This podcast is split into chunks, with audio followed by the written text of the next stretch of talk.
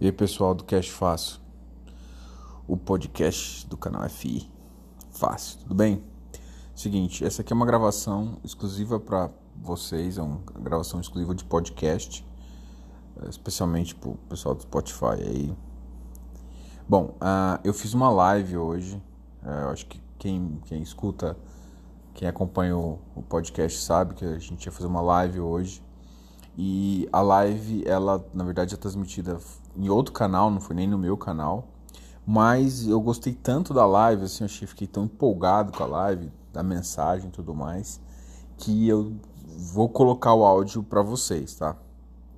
Então, uh, o assunto da, da live foi CRI pulverizado. Então, se vocês conhecem, eu tenho falado de CRI, tenho falado de, de FI High Yield, tá na mesma linha, né?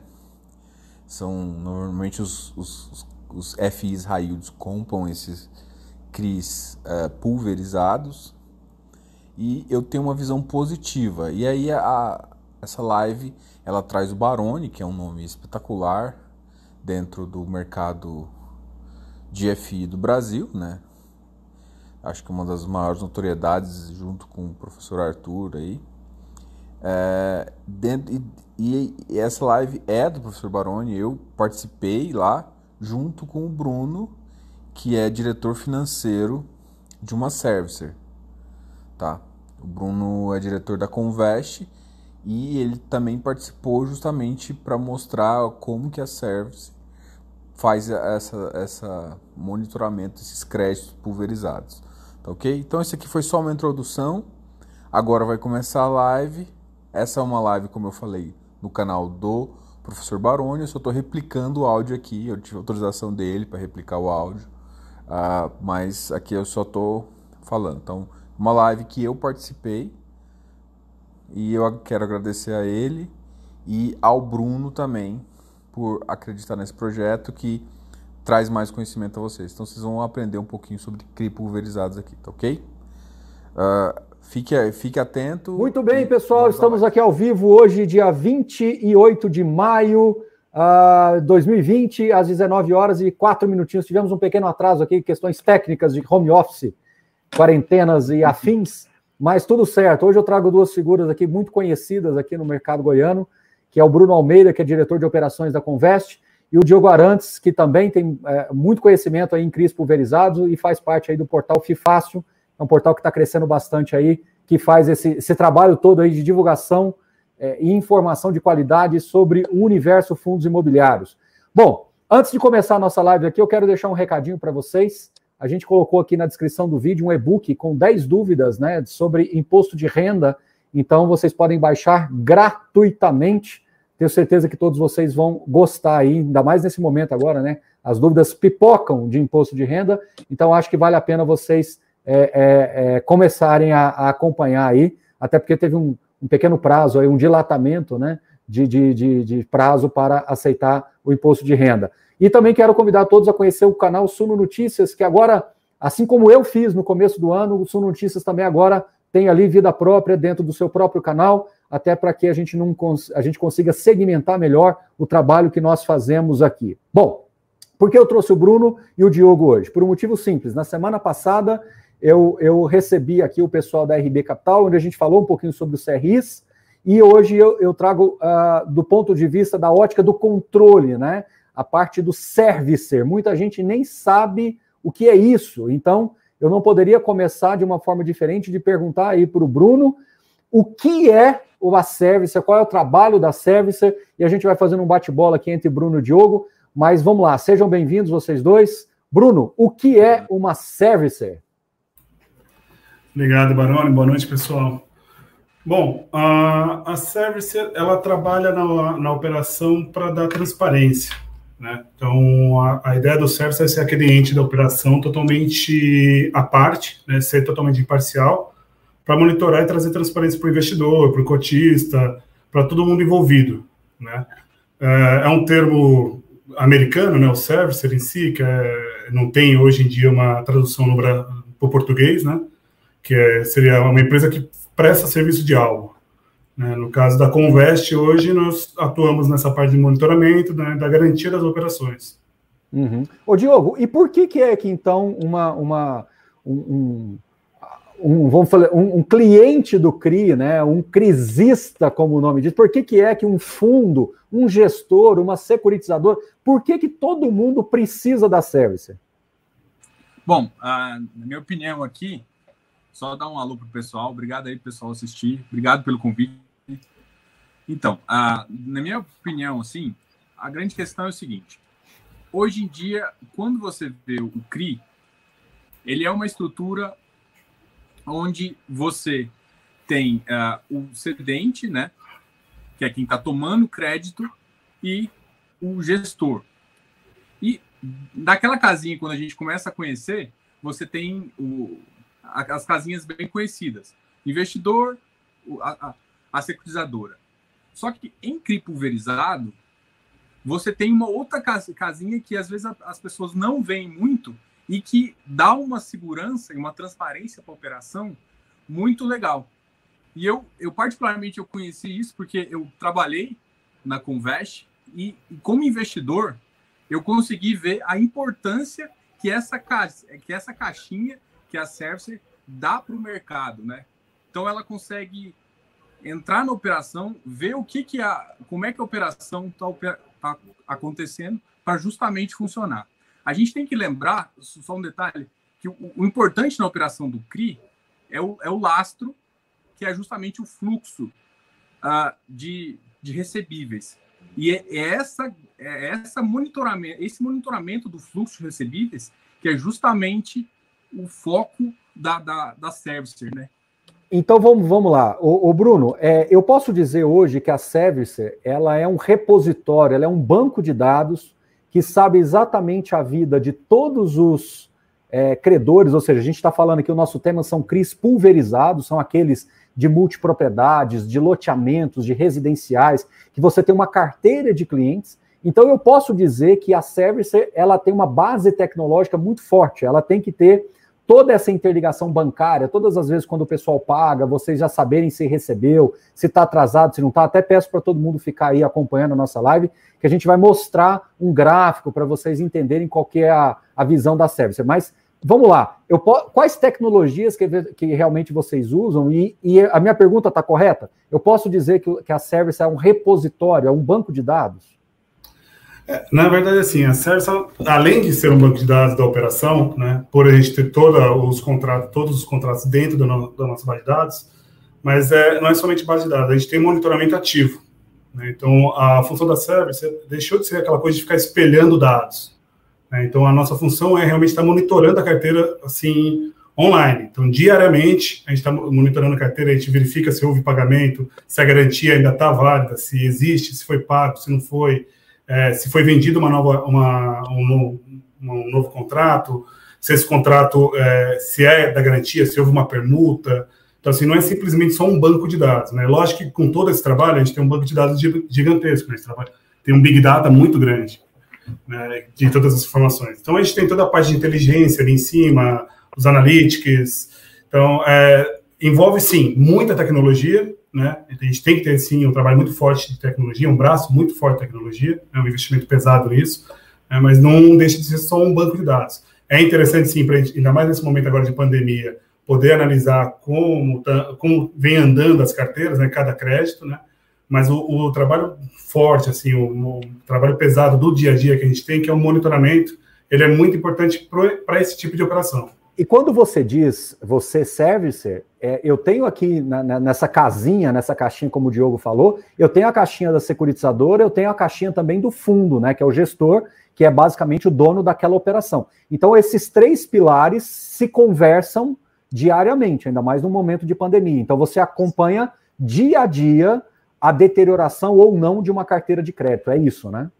Sim, também. Né? A gente está sempre focado ali, o, diariamente acompanhando, mais agora nessa época de pandemia, a gente está focado hora, hora. Assim, é, hora a hora. Então, teve baixa na carteira, quanto que recebeu, a inadimplência como é que está. Então, assim, a gente teve uma, a gente tem uma atuação muito mais é, forte, né, nos últimos anos, no, no caso do service, de estar tá tendo aquela troca de informações junto com a cedente também. Então, a gente fica observando, ah, teve um aumento expressivo em inadimplência, ou, ou, ou em uma faixa da inadimplência a gente tem um atraso, um aumento expressivo de clientes, a gente entra em contato, olha, o que, que aconteceu, é, teve algum problema, vocês estão tendo, passando alguma coisa, ficamos é. atentos também à questão de notícias, a gente teve muito tempo, alguns tempos atrás, a prefeitura tendo algum tipo de problema, estão não pagando salário, então a gente está sempre atento a isso também. Então, assim, o CERS ele deixou de ser essa coisa só de reportar números, né? A gente está uma coisa mais ativa, mais, mais é. atuante. Então, quando a gente fala de gestão ativa, é na acepção real da palavra, ou seja, você tem que entender o que está por detrás de cada operação para saber se aquele atraso, se aquela deterioração, ela faz sentido do ponto de vista estrutural ou se é alguma coisa concentrada especificamente naquela operação. Mas aí, ô, ô, Diogo, eu quero já saber de você o seguinte: muita gente tem receio, e eu vou colocar agora aqui entre aspas, de CRIs, principalmente os CRIs pulverizados, com relação à auditoria. Como é que eu sei que os números que o Diogo, como é que os números que o, que o, que o Bruno enxergam, se esses números são realmente confiáveis? Como é que é o processo de auditoria e como é que você identifica essa, esse possível problema na operação? Bom, é, vamos começar falando assim. Uma das coisas que eu, quando eu comecei, como eu trabalhei na Convest, eu achei espetacular foi justamente que me deu segurança para entrar em CRI foi justamente essa questão de, dessa pré-operação. Então, antes do CRI ser montado, antes do CRI realmente estar registrado na CVM, uh, ah, o que, que acontece? É calculado os, os, com, todos os contratos pulverizados vão para a Convest, né, que é a Service no caso, todos os contratos vão para a Service e a Service normalmente analisa contrato por contrato para ver se esse contrato está válido. Ou seja, tem alguns critérios que você analisa nesse, nesses contratos, se, a, se, o, se os nomes estão batendo, se não hum. tem divergência da assinatura. Maravilha. E esse é um dos critérios básicos. Ou seja, a primeira coisa que é a garantia que vai no contrato lá, você já, você já ameniza, ou seja, o contrato está válido. Então, assim, eu posso depois executar esse contrato. Isso é a preocupação como investidor. A preocupação como investidor é o seguinte: eu vou conseguir executar o contrato, então, primeira coisa, o contrato tem que estar tá válido. E aí, se você entrar numa service, você vai ver que ela analisa esse contrato antes, ela faz toda essa verificação, ela tem um checklist, o Bruno até pode falar melhor sobre o checklist. E um segundo aspecto que eu vejo pré-operacional da service, que eu acho que também não é muito comum, é as pessoas, é, eles, a service, ela faz um fluxo dos recebíveis para securitizadora, né? A securitizadora determina o tamanho da operação, mas quem faz o fluxo inicial para saber o tamanho por exemplo, da cauda, de toda a operação, é a service. Então você consegue Essa... saber o tamanho da operação antes de, de, de passar. Essa... E aí, quando você passa para a securizadora, é simplesmente ela determinar o tamanho que ela quer de razão de garantia e, e tudo mais. Essa live ela tem sido assim muito importante, eu acho, porque é, muita gente olha para o fundo de CRI e fala gestor. E eu acho que desde a semana passada as pessoas estão percebendo gestor, securitizadora, servicer. Ou seja, o pessoal está descobrindo que existe uma, uma, uma, uma, estrutura aí dentro de um CRI, principalmente pulverizado, que você tem que estar tá acompanhando isso na ponta. Ou seja, o que você está falando é quase que um mecanismo antifraude. Concorda comigo, Bruno? Ou estou exagerando, Bruno? Não, está exagerando não, Baroni. Realmente, é, é, esse é o ponto, né? Na auditoria, é importante, o que importa para o investidor é validar se aquele, se aquele crédito existe. Né? A gente já teve alguns eventos anteriormente né, nesse mercado de problemas com crédito, tudo de tipos de contratos. Então, assim, é, cada dia mais a gente vem se, se reinventando, vamos dizer assim, para auditar os contratos. Né? Hoje em dia, a gente usa muito a questão de é, validação de, de, dados né, em bases externas. Então, a gente fala aí, sei lá, B3, Serasa, Receita, então a gente valida realmente se aquele contrato existe.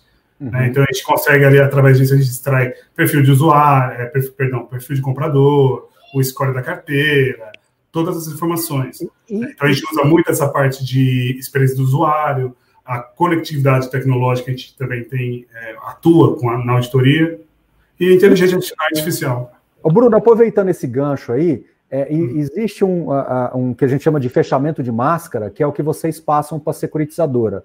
O que exatamente a securitizadora recebe, o que, que isso norteia ela para tomar uma decisão, por exemplo?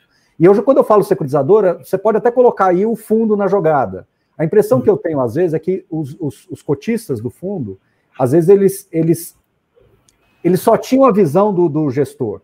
E, e, o que eu quero tentar nessa live é cada vez mais desmistificar isso e valorizar o trabalho da securitizadora e o de vocês como servicer. Então, assim, o que, que exatamente você passa para a securitizadora? Esse fechamento de máscara, né, que a gente fala. É, então, a gente faz um fechamento mensal, né? Todo, todo acompanhamento que a gente é feito durante o mês, né, acaba impactando num fechamento do mês. Então, a informação ali é, vamos dizer assim, é um resumo do que aconteceu durante o mês. Então, tem, tem... Você, quer que eu, você quer que eu compartilhe a tela aqui? Vai te ajudar esse, esse gráfico? Não, não, ainda não. não né? okay. Ainda não. O, então, assim, a gente consegue mostrar para eles a, o quanto que tem de direito creditório, né, que é válido para a operação, então, numa razão de garantia, quanto que ele está recebendo, quanto está passando pela conta de recebíveis, né, de crédito, o quanto que ele ainda tem a receber, ou seja, o fluxo futuro daquela operação a gente trazendo a VPL, né, fazendo desconto da taxa da operação, então mostra a razão de garantia efetiva, então legal, sei lá, eu tenho um milhão e duzentos de, eu tenho um milhão de fluxo futuro e o que eu tenho 800, 800 mil de, de PMT para pagar, de CRI. Né, então eu estou com uma razão aí de 120%, então tá, tá dentro. Então a gente tem essa informação, a gente passa a informação, a gente passa o resumo de como está o acompanhamento da carteira, o monitoramento dela, né, então se houve vendas, no mês, quantas vendas foram, quantas, quantos contratos foram quitados, quantos contratos foram distratados, que é muito importante também. Você disse, Bruno, gesto, desculpa te interromper, mas você disse que vocês fazem gestão ativa. Ok, gestão ativa do ponto de vista de crédito. Mas quem realmente arregaça a manga e fala, eu vou ter que ir lá no loteador, lá no norte, lá no nordeste, e tentar entender o que está acontecendo e tentar mudar um pouco o stand de vendas? Vocês, securitizadora, gestor ou os três juntos? Geralmente, assim, é um trabalho conjunto, tá? A, a Convest, a gente não, a gente, lógico, a gente tem uma expertise de mercado, a gente consegue auxiliar a, os nossos, a gente chama de cedente, né? O pessoal da ponta, né? Que são os empreendedores, os loteadores, é, os fracionados, né? tudo. Então, assim, a gente tem o nosso, nosso know-how, né? Por ter uma carteira muito pulverizada, ter várias carteiras, então a gente vai passando alguma coisa. Olha, aconteceu e a gente, a gente dá uma sugestão de como fazer, né? Mas a gente tem empresas especializadas na parte de cobrança, né, que existem no mercado hoje, né, que tem maior know-how nessa parte de cobrança, né. O que a gente tem visto muito com essa questão atuante que a gente tem junto aos acidentes é que a, o trabalho da Convest ajuda a mitigar risco e erro. Então a gente cansa de, é, de ter um bate-bola diário com eles e falar, olha, você lançou um contrato aí, só que a gente viu aqui que você lançou com a taxa errada, ó, esse vencimento não está batendo, precisa corrigir. Então a gente tem muito essa troca de figurinha né, o que ajuda a manter o, a documentação e os contratos certinho, não ter risco nem para o empreendedor, nem para a operação, né? Mas aí a parte da cobrança realmente é uma, a gente vê que é uma coisa muito particular, é muito difícil eu aqui de Goiânia, né? Ou de São Paulo, a gente tem sede tanto em um lugar quanto outro, eu falar para um cara lá no Nordeste, olha, faz dessa forma que vai dar jeito. Porque a, o pagamento, a forma de pagamento, a cultura de pagamento é diferente de São Paulo, de Goiânia, não adianta eu querer imputar, é, colocar uma régua de cobrança, uma forma de cobrar que tem aqui em Goiânia para atuar, sei lá, no Nordeste, vamos dizer, lá no Pernambuco. Então, assim, não vai funcionar. Lá eles têm um sistema deles, então a gente acredita sempre que a ponta tem o melhor conhecimento possível para cobrar, para fazer uma carteira andar na parte de cobrança. Né? Entendi. E vocês trabalham com, com, com várias securitizadoras? Sim, a Convest a gente trabalha hoje assim com várias securitizadoras, a gente atende alguns fundos também. Então a ideia está sempre pulverizando, é, no, é como a gente falou, né? Ser independente dentro desse mercado, trazer informações transparentes, fiéis, corretas, né? Sim. E para ambos os lados. Maravilha. O, o, o, Diogo, uma, uma, uma coisa que as pessoas sempre olham num fundo de tijolo é o contrato. Contrato de aluguel. É típico, é atípico, prazo, etc. No, no universo CRI, nós temos um documento chamado Termo de Securitização, que é, para alguns, uma caixa preta, para outros, inacessível, para outros, completamente ignorável, ou seja, não preciso. Qual é a sua visão, Diogo? E você acha que é interessante dar mais publicidade, no bom sentido da palavra, ao termo de securitização? Não, com certeza. A grande, a grande questão do termo securitização, no, no, ao meu ver, é a seguinte: é, a gente, o termo ainda ele não é simples. Se você não conhecer como funciona a operação, não, conseguir, não conhecer todas as, as pessoas envolvidas, é, não conhecer as instruções normativas da CVM, não faz muito sentido você ler o termo securitização, porque você vai ficar totalmente perdido. Inclusive, eu acho que na, na live que você fez com a RB, ela, ela até tinha dado uma sugestão de fazer um resumo antes.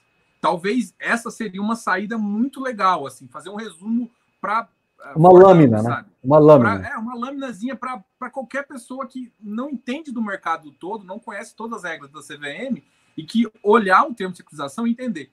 Porque o que, que a pessoa tem que entender? Quais são os players lá? Quem é a securitização? Quem é, quem é a securitizadora? Quem é o, o, o, às vezes é o quem é o comprador ou, ou quais são os compradores, às vezes mais relevantes? É, quem é no termo de comprador não fala não, tá? Mas ah, quem é o, o cedente do crédito? Quanto que é o crédito? O que está como lastro? O que está como garantia?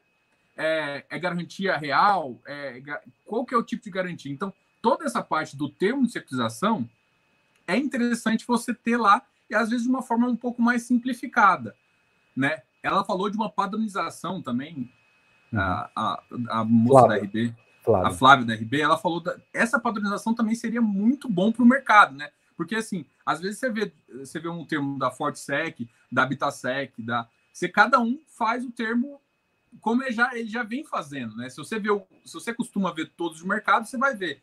Mas o, a pessoa tem que chegar a entender quem são os players, né? Até para poder entender que se o CRI é problema, o que, que você tem que fazer? O que, que é real, realmente a garantia? É, por exemplo, vai chamar num CRI pulverizado, é, como é que vai chamar uma assembleia? Quais, quais são as regras para isso acontecer? Então, esse tipo de, de, de termo. É importante para você, você entender isso, né?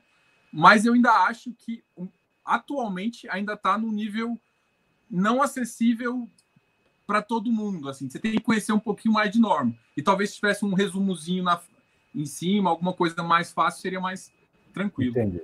O, o, o, o, o Bruno, é, o que, que acontece? Muitas vezes as pessoas não conseguem entender a grande diferença de um CRI corporativo quase que um cribentre ali para um CRI pulverizado, né? E as pessoas uhum. sempre é, tendem a dizer que o CRI corporativo ele é high grade, principalmente se for um bom risco de crédito, que é ali um, um galpão que você fez uma antecipação de um fluxo de uma empresa de primeira linha.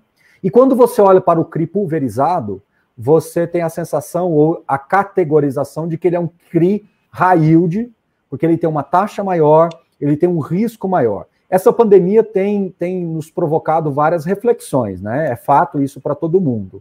Qual que é a sua visão aí na prática, pelo menos do que você está acompanhando das carteiras, com relação aos CRI pulverizados? Será que a gente vai ter que parar de falar esse negócio de high grade e high yield e vai ter que simplesmente classificar é pulverizado, não é, corporativo, não é? Será que isso foi uma invenção do mercado e que nessa pandemia vai cair por terra?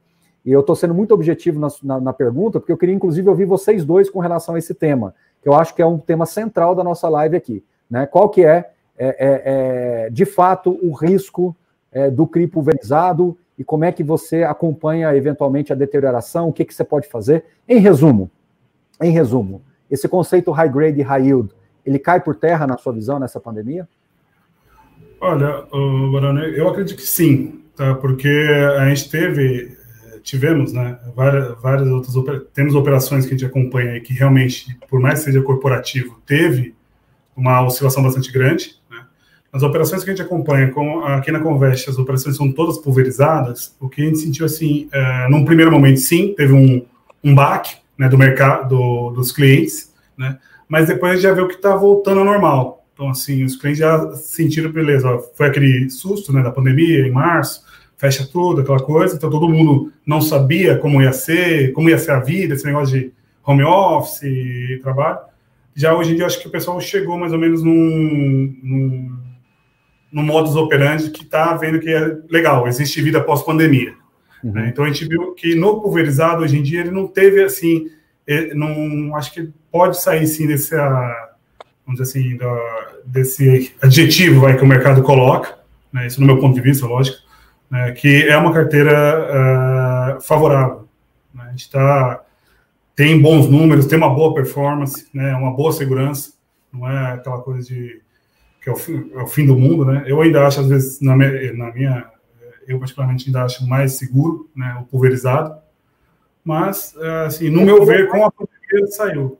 Ele, Diogo, não sei se você concorda comigo, mas ele é mais seguro do ponto de vista da pulverização do risco, mas, por outro lado, ele exige muito mais controle, ou seja, você tem que saber muito bem com quem que você está é é, é, é, é, comprando um fundo imobiliário, comprando um serviço né, de, de, de securitização ou mesmo de estruturação. Faz sentido, Diogo?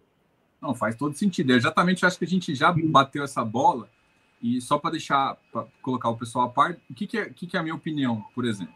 Um CRI pulverizado, como crédito, uh, eu comparo ele mais ou menos com um, um FII uh, de multipropriedade. E um CRI corporativo, eu, eu comparo ele com um CRI, uh, vamos colocar um monoativo monoinquilino. Se o inquilino sair, ou, ou, você vai perder receita. E fato. Ela é, é binária, né? Ela é binária. É meio binária. Em compensação, quando você vai olhar um que é pulverizado, você pode, por exemplo, 30% 40% das pessoas das lojas terem problema, mas na maioria conseguindo, inclusive, pagar PMT. Então, na minha opinião, em termos de, de pandemia e a visão que eu, que eu vejo do mercado, o pulverizado ele consegue passar a crise muito melhor, porque ele não tem esse aspecto binário. Ele vai ter, por exemplo, se 30% das pessoas perderem capacidade de compra, isso vai refletir basicamente, não exatamente nas mesmas proporções de 30%, mas mais ou menos vai refletir na carteira. Então vai perder mais ou menos 30%. Agora eu quero fazer uma provocação. Vocês sabem que eu gosto de fazer isso nas minhas lives. Quem já acompanha sabe. Mas se a crise agravar muito e a gente tiver uma deterioração econômica acima do que a gente imaginava, porque nós estamos falando de dois meses de crise. Vocês ainda têm fundo de reserva para acessar, você tem uma carteira que está se deteriorando mas vai mantendo, como o Bruno falou, existe vida após pandemia. Mas, de novo, eu estou fazendo um papel provocativo. Num caso extremo de economia deteriorada, aí sim você talvez teria a, a, um CRI pulverizado com mais dificuldade de ser gerenciado. Falei bobagem ou não? Pode começar, Bruno. É, tá. é, assim, o, a dificuldade de gerir realmente ela é grande né? Uh, não, tenho, não tenho o que se comentar. Acho que até por isso que existe o papel da service para auxiliar ali o, pode, o pessoal pode falar, eu, pode falar que eu falei bobagem, viu, Bruno? Não tem problema aqui não. não, existe sim, tá, Baroni? O, é, tem uma dificuldade maior, tá? Mas eu, por mais que persista ainda um tempo, eu acho que as operações pulverizadas, elas são bem. É, até o pessoal da. A, acho que foi o Tiago, ou foi a, a Fabíola que falou, no da na RB, Thiago, não, Felipe? Felipe. Acho que foi o Felipe que falou que a, a questão das operações é, é, como elas foram estruturadas. Né? Tudo vai depender da crise, como ela foi estruturada. Então, se ela teve uma boa, ela foi bem montada, ela tem uma, uma razão de garantia forte, né? ela tem um, ela tem, é o que você falou, né? fundo de obra, fundo de reserva, todos esses gatilhos. Então, assim, é, mesmo que perdure aí essa, essa questão que a gente está levando agora por durante um período, vai, é, durante três meses, seis meses que seja, a gente ainda vai ver uma. Eu ainda não vejo uma possibilidade de, de caos. Né? É, e, não, eu, é porque o Carlos está até perguntando aqui para a gente citar fundos com CRIs pulverizados. Eu diria que o hum. CRI pulverizado ele caiu no gosto dos gestores também, né? Porque eu diria que hoje, excluindo o mundo Kineia, que é, é, realmente focado em corporativo, acho que todos os outros têm alguma pitada de pulverizado. A grande questão é que até antes da pandemia as pessoas colocavam como pitada de high grade, eh, de high yield. Eu acho que talvez depois dessa pandemia pode ser que esse modelo high, high grade, high yield caia por terra e as pessoas talvez dêem um tempero diferente. Porque cá entre nós, né, Bruno? O, no passado, os CRIs pulverizados, eles eram feitos com uma mecânica diferente. O mercado também evoluiu. Concorda comigo? Sim. Sim, claro. Uh, anteriormente era a gente tinha uma outra sistemática. Né? Existia muito aquela questão do truceio, né? Aquela compra do contrato, que era o que eh, tinha. Aí corria-se esse risco, que ah, putz, desvalorizou o empreendimento, não sei o quê. Então, hoje em dia as operações foram montadas de outra forma, né? Com outras estruturas, outra segurança, outros gatilhos. Né? Então, eu também eu acho também que após a pandemia essa questão de yield, de high grade, assim, vai vai vir por terra. Né? E, e, é o que você falou, hoje em dia a gente tem, a gente atende outras gestoras, o pessoal pergunta muito da questão da pulverizada, como que funciona. A curiosidade maior que a gente teve em todas as, as reuniões que a gente fez no, nos últimos tempos foi, ah, e como funciona a questão da multipropriedade? Como que é? A gente vê que antigamente ninguém entrava, era uma operação que todo mundo fugia. Hoje em dia já não, já o pessoal vê realmente com bons olhos, entendeu como funciona aquela sistemática, a questão das vendas, da, da rotatividade da carteira.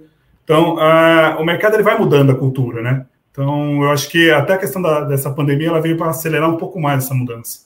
É, a gente estava vendo que essa mudança ela ia vir vindo aos poucos, né? mas agora a gente vê que é, ela está contribuindo né, para essa mudança. Até, até em termos de legislação também, se você for analisar, Sim. por exemplo, o ano passado, 2018, não, ano passado não, 2018, saiu justamente a lei do multipropriedade. Isso ajuda a reforçar que, além de um, de um é, além de todo o benefício que, que, que tem o, o CRI, Agora você ainda está respaldado por garantias legais que são muito melhor. Porque a grande vantagem, por exemplo, de um CRI é, de multipropriedade é, o enorme VGV. Né? O VGV é, é, o, é, é lindo, né? Então você tem operações com, com, com vendas estratosféricas e que para determinados públicos é excep excepcional. Então, assim, é, é bonito você ver um fluxo de, de, de uma multipropriedade, né? Deixa só eu traduzir aqui, deixa eu só traduzir uma coisa aqui, Diogo, daqui a pouco eu te devolvo a bola.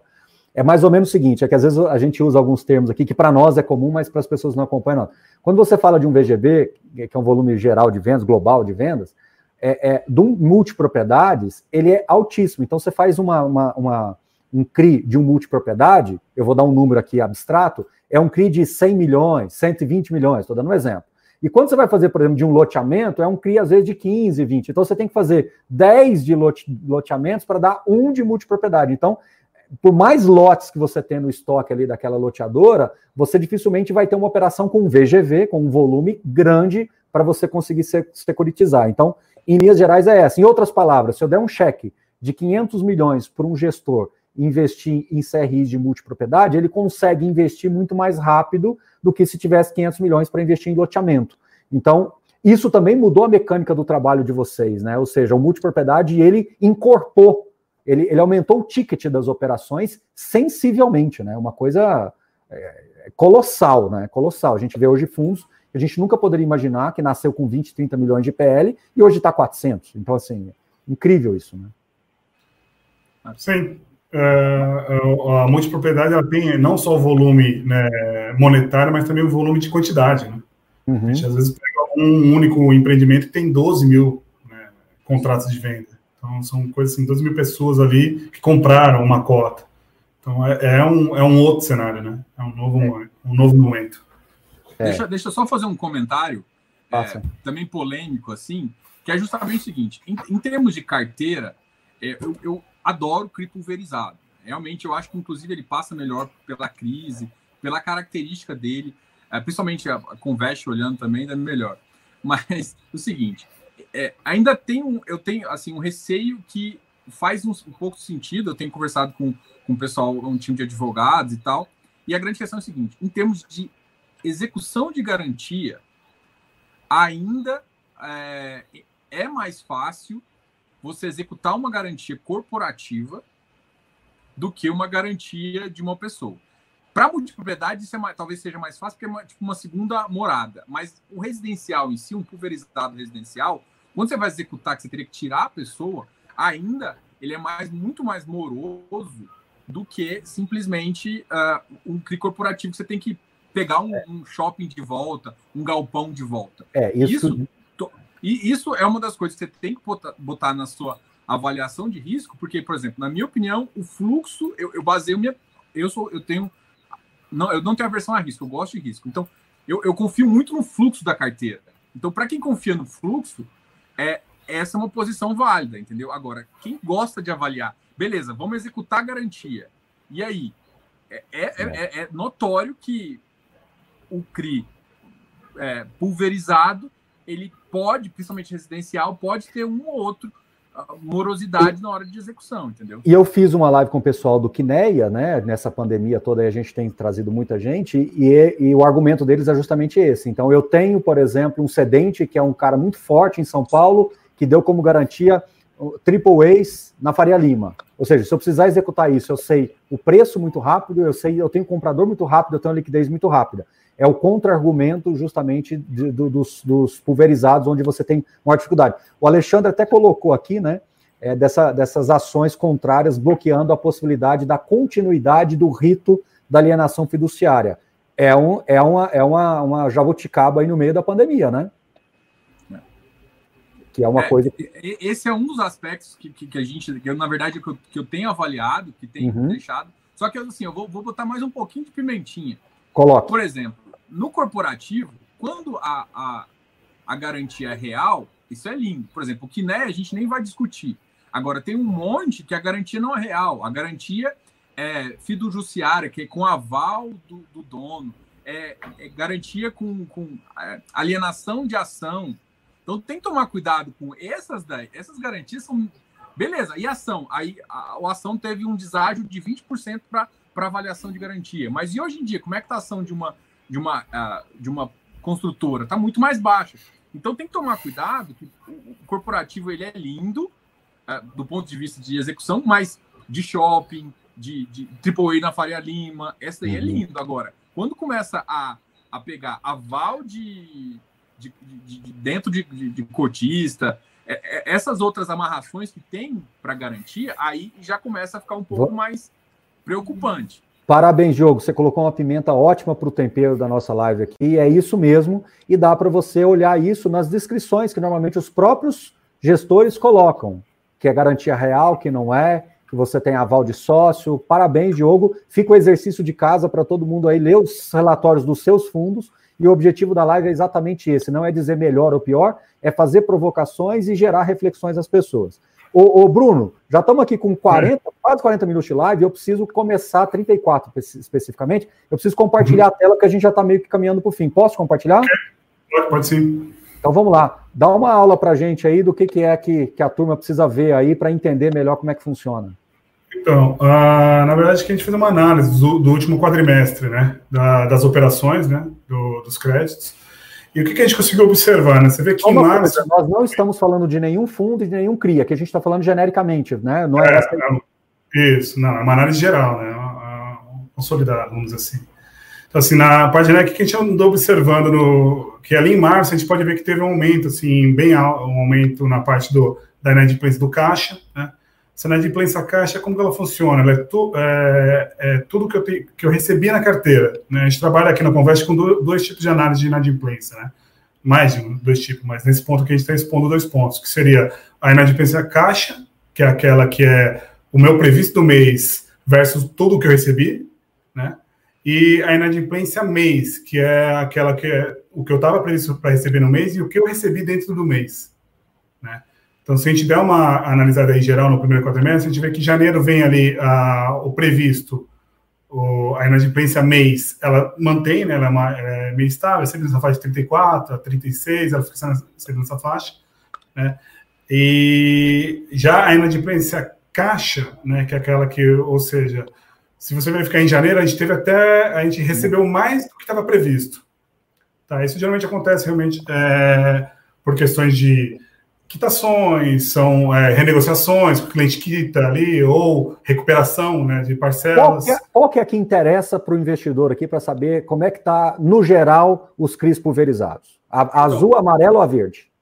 O que importa mais, assim, é a amarela e a verde. Né? Porque a amarela, a amarela ela vai te mostrar o seguinte: se, uh, quando ela aumenta demais, quer dizer que eu tenho duas visões em cima dela. É que uh, eu recebi menos na carteira, né? Tive um recebimento menor na carteira, e pode, isso pode envolver também uh, algum problema de cobrança, né? Então, assim, a cobrança está deficitária, tem alguma coisa. Bruno, desculpa ficar vendo esse bate-bola com você, mas é, é para o pessoal que nos acompanha entender aqui. Então, eu posso dizer que, é, em geral, ah, mesmo no meio dessa pandemia, a situação não piorou tanto. Ela teve um, um problema, um, uma explosão em março, e depois, em abril, a coisa já foi entrando para o eixo. É essa a conclusão que a gente pode chegar do lado de cá? Sim. Né? A gente teve aquela adaptação. Eu, o que entendo ali, na verdade, que a gente entendeu é que a adaptação do pessoal à pandemia aconteceu agora em abril. Né? Você vê que, assim, mesmo assim, a inadimplência mesmo ela teve um aumento né, que aumentou de abril para de março para abril, teve um aumento aí. Só que em comparação, a minha recuperação do mês aumentou também. Então, o que a gente percebeu? Que em março, muitas empresas com essa questão de, de home office, né, principalmente o pessoal da ponta, da cobrança, eles não conseguiram efetuar o trabalho direito. Né? Até se adaptar ao home office, ver, putz, olha, acontece. Ah, já em abril, não. Você vê que ali o amarelinho, que seria a inadimplência caixa, ele caiu assim substancialmente. Foi até nível inferior a começar a pandemia. Foi em, em fevereiro, né? Você vê que em fevereiro a gente teve 0,9, agora em, em abril a gente teve 0,6. Né? E a inadimplência, é, esse verdinho que é a inadimplência acumulada, ou seja, a carteira de todo o cenário, como é que está a inadimplência? Está em 5,9, então está na média. Não esse, nada... gráfico, esse gráfico é uma. O que, que, é esse gráfico que eu digo assim? É uma operação que você trouxe para a gente? Ou você trouxe não, não, uma média? É uma média. É uma média. É uma média. É, um, é uma, isso, média. uma média do, de que a gente tem ali de inadimplência. Né? Então, acho que isso aqui vai deixar muita gente de queixo caído, inclusive a mim, né? Eu acho que a situação está bem mais sob controle do que a gente imaginava, Bruno. eu estou exagerando aqui? Não, assim, Baroni, existem. É, é, como a gente falou lá atrás, como o pessoal da IB também falou, depende da operação. Né? Uma operação bem estruturada, assim, com um ativo bom, com um papel bom, ela vai funcionar. Né? Lógico, você vai ter percalços ali, a gente vê que ah, a inadimplência do mês aumentou, aumentou né, normal, mas quando a gente começa a cobrar o cliente, o cliente vai lá e paga no mês seguinte. Então a gente está tendo sim essa dificuldade. A gente vê que o cliente está passando por dificuldade para pagar. Né, cada é, cedente, cada loteador, eles vão fazer o quê? Eles estão usando de artifício para renegociar a parcela, dividir a parcela em duas. Então, cada um está tendo a sua política ali para poder manter a carteira em dia. Essa, essa cobrança é vocês que fazem ou tem uma terceirizada para isso? Não, a cobrança uh, te, existe terceirizados para isso, né? E uma grande parte tem também a própria cedente que faz. Né? Maravilha. Então, assim, maravilha. eles vão. A cedente que você diz é lá a loteador, é lá o cara isso, da ponta. A multipropriedade, a ponta, eles que fazem. Okay. Qual que é o próximo gráfico, Bruno? Uh, a gente tem aqui a questão do. A gente eu trouxe uma visão aqui do loteamento.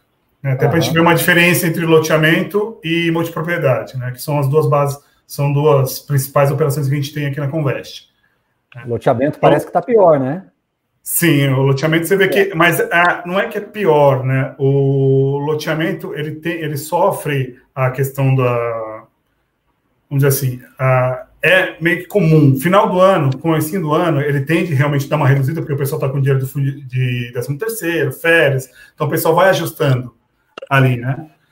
Mas você vê que o de fevereiro e março ele se manteve mais estável. Né? E em março a gente estava falando ali no auge da, da pandemia. Então agora também a gente tem ali algumas particularidades do loteamento de algumas carteiras que traz um pouquinho essa média para cima. Né? Mas o, a inadimplência total, né, acumulada, você vê que também caiu. Então assim, a gente está tendo essa, essa questão. É que o loteamento é um pouco mais difícil de se cobrar também, né? A cobrança, a questão da, da localidade, tudo isso envolve a parte da cobrança. Né? Uhum. É um pouco mais. O pessoal que compra o, a multipropriedade, que é até um outro gráfico que eu vou mostrar para vocês também, eles são mais. É, o pessoal. A cobrança dele é mais simples. O pessoal está acostumado com ligação, está acostumado a. Porque ele comprou uma multipropriedade, sei lá, num, no Nordeste, no Sul, então ele não está lá.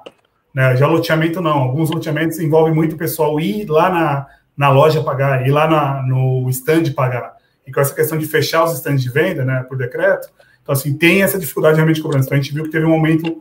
Um, um aumento a gente não pagou porque não conseguiu literalmente pagar. Né? Isso, né? não conseguiu literalmente pagar. Né? Então, Entendi. a gente percebeu isso na parte do loteamento. Maravilha. E partir para o fracionado, que é o multipropriedade, você vê que ele tem sim um aumento da inadimplência caixa, tá? Mas o, e a inadimplência, a inadimplência dela que corre ela acumulada, ela teve um aumento pequeno.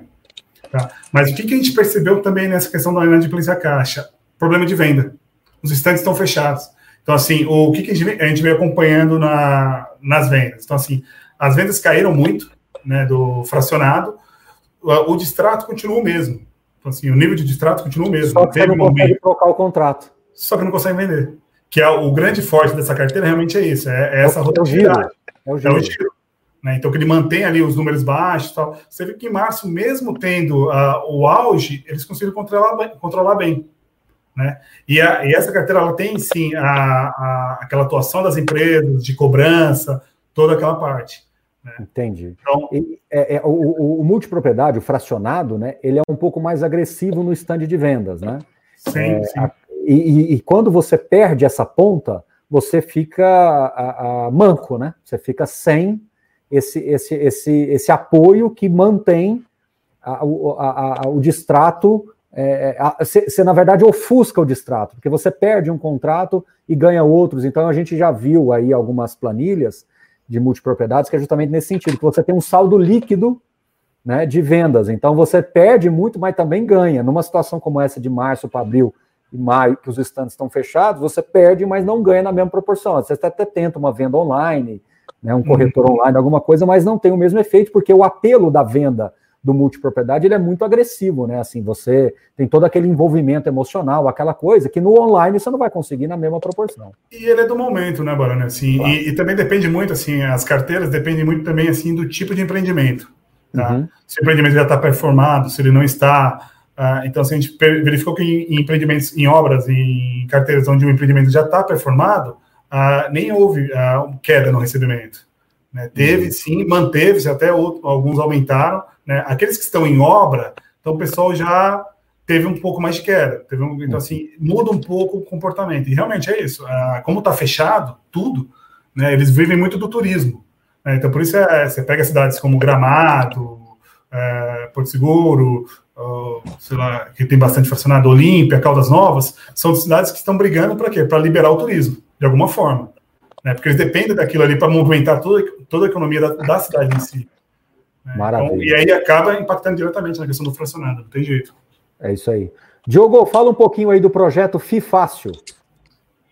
Ixi, o projeto ele surgiu agora no começo do ano. É, na verdade, eu tinha aberto uma empresa de consultoria e aí eu percebi que uma consultoria, ela, normalmente ela consegue atingir uma, uma pessoa com PL, né, um patrimônio muito alto. E muita gente precisa desse acompanhamento e não tem esse patrimônio. Aí eu decidi criar um canal é, para conseguir fazer um serviço digital. A gente, eu, eu, sempre gostei de automação e dessa parte de análise, de analytics e tudo mais. Uhum. Você leva rede neural e tudo mais. E aí a gente consegue avaliar isso com meio de software e lives, informação que você consegue ajudar essas pessoas é, com, e aí você consegue atender mais pessoas e aí começa a ficar viável para quem é consultor de atender um número menor. Então, assim que surgiu, e aí eu comecei a produzir conteúdo justamente para ajudar as pessoas mesmo. E aí, depois disso, faz sentido a gente é, fazer a consultoria, pra, porque tem gente que precisa de consultoria, tem gente que vai querer um analista. Então, tem vários personagens no mercado que compõem tudo isso e, e tem espaço para todo mundo, né? Essa é a Maravilha. grande realidade. É isso aí. disso que surgiu. Não, não, diga assim, você disse tudo. Tem espaço para todo mundo, tem várias frentes que a gente pode desenvolver, né? É, e... daí eu peguei essa, essa ideia e comecei a desenvolver o canal.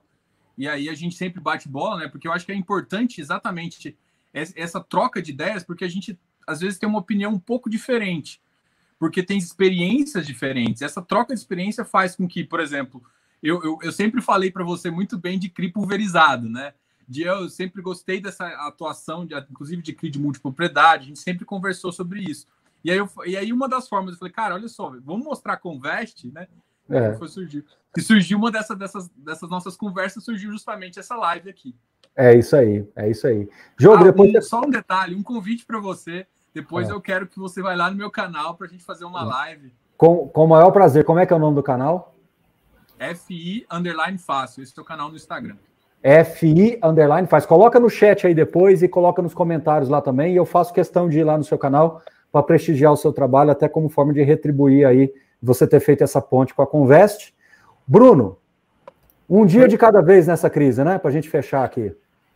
Sim, a gente vem acompanhando diariamente, né? A gente desenvolveu até uma nova ferramenta para poder acompanhar todo dia. Então, diariamente a gente tem uma visão do, do que entrou de valor, né? As nossas todas as operações do nosso monitoramento, ou ele é D-1, ou dependendo do tipo de cobrança, D-2. Né? Então, amanhã já vou ter informação de quanto entrou na carteira hoje, quanto teve de recebimento, o que eu tive de inadimplência. Então, assim, é um trabalho diário, é isso mesmo. É, todo dia a gente tem comunicação com a com as securizadoras, com as gestoras, com a própria cedente também. Então, é, Agora, é vamos, vamos, vamos, contar uma fofoca de bastidor aqui. Você só, só não precisa falar, só não precisa dar os nomes. Mas tem securitizador e gestor que fica querendo saber mais e fica buscando mais. Você sente isso no, no cara? Sim, mas assim, é, é, normal, né, cara? Não tem jeito. É, normal, tá, é um negócio assim é, complicado. Né? Eu já trabalho no mercado já há alguns anos, uma coisa que eu vi antigamente, assim, a gente não tinha muita informação, né? Eu já trabalhei, trabalhei em SEC, tudo. Então, assim, você não tinha muita informação. A informação vinha uma vez por mês, e quando vinha. Né? Hoje em dia a gente vê que a, a gente tinha, a Convest tem uma vantagem de entrega mensalmente, né? Tem todo mês fechamento, mas a gente viu que na pandemia esse mensalmente não, não adianta. É diariamente. Então a gente foi reduzindo, foi semanal, ah, quinzenal, semanal, agora está no diário. Então, como é que tá? Então, todo dia a gente solta um informativo falando, ó, quanto que entrou de receber naquela operação, comparado com os meses para trás. Que exatamente o que a gente fez. Agora vou tirar uma do fundo do baú, só, pro, só os velhos vão entender. É igual telecena do Silvio Santos, é de hora em hora. É verdade de todo mundo agora. é isso aí. Ó, última pergunta, para fechar. Qual que é o sonho nosso aqui como cotista? Acessar aqui com login uma senha e ver os espelhos, ver essas máscaras, ver tudo para que a gente possa saber o que está acontecendo na operação do, do, do que está dentro dos nossos fundos. É possível isso, Bruno? Depende de você, não depende? O que está faltando, pelo amor de Deus, Bruno? Alô, Vitor. É, assim, uh, Baroni, é possível, tá? E já está em vias de sair. Tá? já tem sim uma, uma ferramenta hoje que é destinada aos gestores para poder ter essa visão. Então, o cara vai ter o seu, a gente chama de Infoview, né, da Convest. Uh, ele vai ter um login e senha dele que ele vai entrar a qualquer hora, ele vai conseguir ver a carteira dele da, desde o, informações consolidadas até no detalhe. Né? Então ele vai dando downgrade da informação até chegar no detalhe do detalhe da informação. Então está prometido. No dia que você lançar essa ferramenta, é o Vitor, né? O Vitor e o Bruno voltam aqui então para fazer o lançamento oficial. Ah, a, gente tem, a, gente tem, também o Henrique. A gente tem o Henrique é, Coelho, que era, ele é ex-B3. Se, é, falar, se você falar 30 pessoas, eu coloco 30 quadradinhos aqui, eu não vi, mas aparece. Tá bom? Não, vamos lançar assim, tá, tá fechado. Diogo, pois, pois, nós combinamos o dia da live, é só você me falar que está tá de pé o convite. Bruno, não sei como te agradecer, obrigado, agradeço o time, parabéns pelo trabalho da Convest, tá bom? Obrigado, Marão, eu que agradeço a oportunidade de falar um pouquinho, tá? A gente na Convest fica bem, muito feliz de poder agregar aí um pouquinho mais, de trocar essa figurinha também, acho que é legal, mostrar o que, que a Service faz, acho que tirar um pouco aquela, desmistificar que o Service era só aquele pessoal que espelhava a carteira, pegava um dado, passava para lá, né? Meio que aquele a gente era visto muito como o ente da operação, que era só um, um custo, né? não era um benefício. Hoje em dia a gente consegue desmistificar isso e mostrar que a gente está aí, na verdade, para ajudar e agregar informação para todo mundo. Né? É isso aí. Diogo, força lá no FIFácil, conte com a gente aqui com o que precisar, tá bom? Obrigado aí, Baroni, obrigado aí por todo mundo que tem assistido. É, valeu pela oportunidade, eu acho que falar de FI é sempre muito bom, né? Conhecer de operação é sempre muito bom e obrigado pela oportunidade. Valeu, Baroni. Porta sempre aberta para vocês dois, pessoal. Bom fim de semana. Valeu por tudo. Obrigado e até a próxima, se Deus assim nos permitir. Tchau, tchau. Valeu. Valeu, tchau, tchau.